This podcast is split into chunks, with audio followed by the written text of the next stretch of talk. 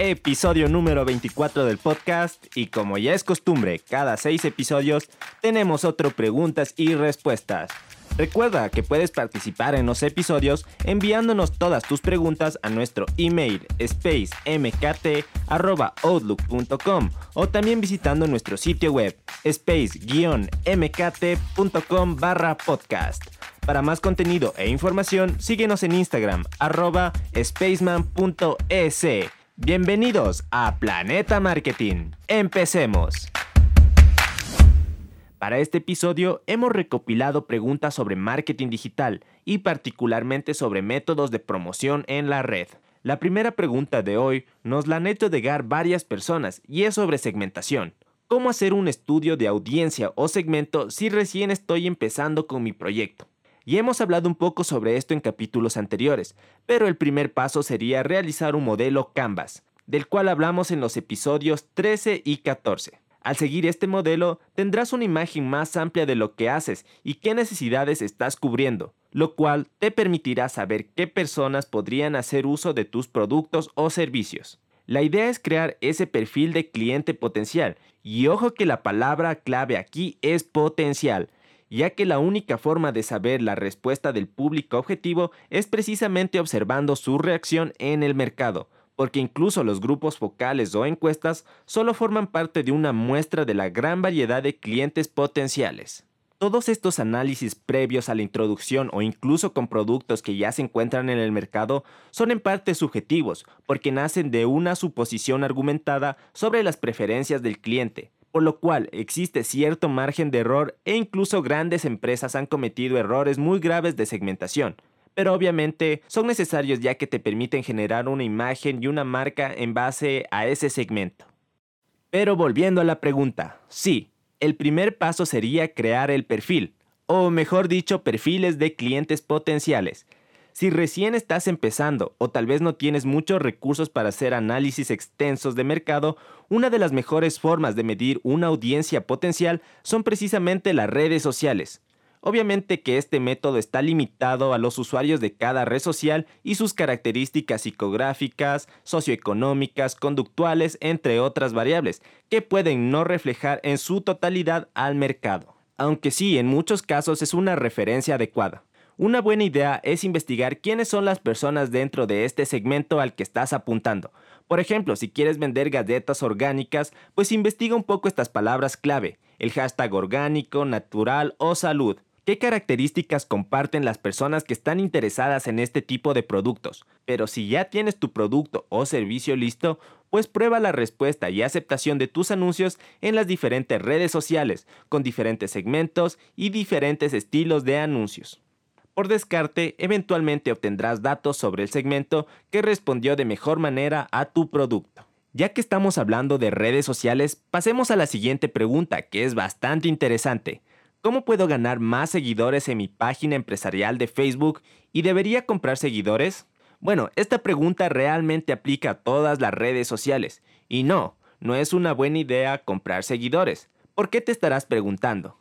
Mira, el propósito de los seguidores en una cuenta empresarial es simple. Comunicar el mensaje de marca a personas que estén interesadas y muestren cierta afinidad. Por ejemplo, yo que sé, tienes una página de venta de videojuegos. ¿De qué te servirá tener miles de seguidores que no juegan? Absolutamente de nada. Simplemente tu alcance no es eficiente. Hay un poco de confusión en este punto. Si bien tener un número considerable de seguidores ayuda a fortalecer la credibilidad de tu marca, una interacción baja refleja todo lo contrario. Por lo cual, podríamos decir que la calidad de seguidores es mucho más importante que la cantidad. Y son cosas que se dan como esas empresas que de la nada siguen tu perfil personal con esperanzas de un follow back. En sí, el objetivo principal de una página empresarial no debería ser ganar seguidores, sino conectar con los clientes potenciales y que a su vez se conviertan en embajadores de tu marca. Preocúpate más por promocionar el contenido que está dirigido a esa audiencia que quieres llegar. Invierte en generar impresiones en segmentos con potencial.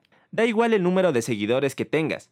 Si con tus anuncios y branding llegas a las personas adecuadas, ellos se convertirán en tus seguidores y mucho más importante, generarás conversiones.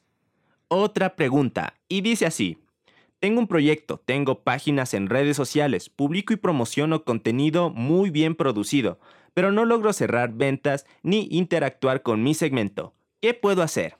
Bueno, estas son cosas que suceden bastante. Personas que trabajan muy duro creando su proyecto o negocio, pero con el pasar del tiempo simplemente no despega. Y obviamente esto pasa porque hay un problema. Puede ser algo muy simple como una mala segmentación de tus anuncios o un mensaje difícil de entender pero en muchos casos puede ser algo estructural, por así decirlo, un mal branding, precios no adecuados, defectos en el producto como tal, ya sea empaque, presentación, canales de distribución, entre muchos otros factores. Por lo cual, lo ideal sería hacer un diagnóstico de todo el proyecto.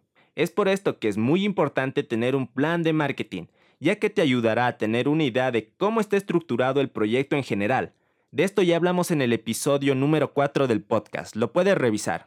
Pero si consideras que tu marca y producto no son el problema, entonces sí pueda que sea un error en cuanto a tu propuesta promocional. Y ojo, que no es necesario tener un contenido extremadamente producido para atraer a tu segmento. Todo depende de la forma del mensaje.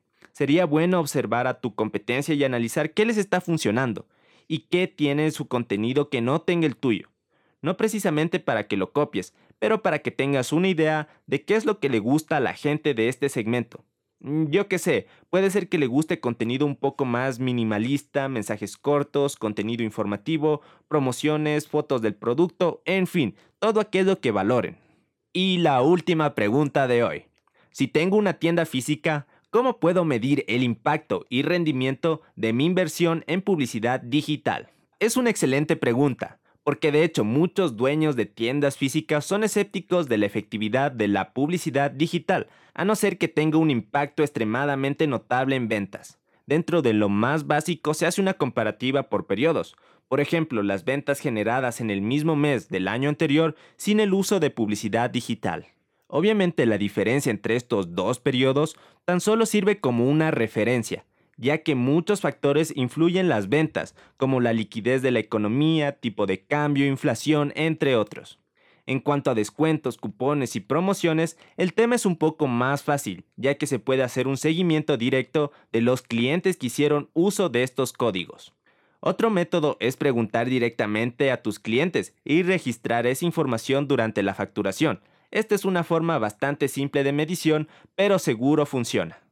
Por su parte, ciertas plataformas como Google Ads y Facebook nos permiten combinar nuestra información de ventas offline con los datos publicitarios generados en la plataforma, para así calcular el retorno generado durante la campaña.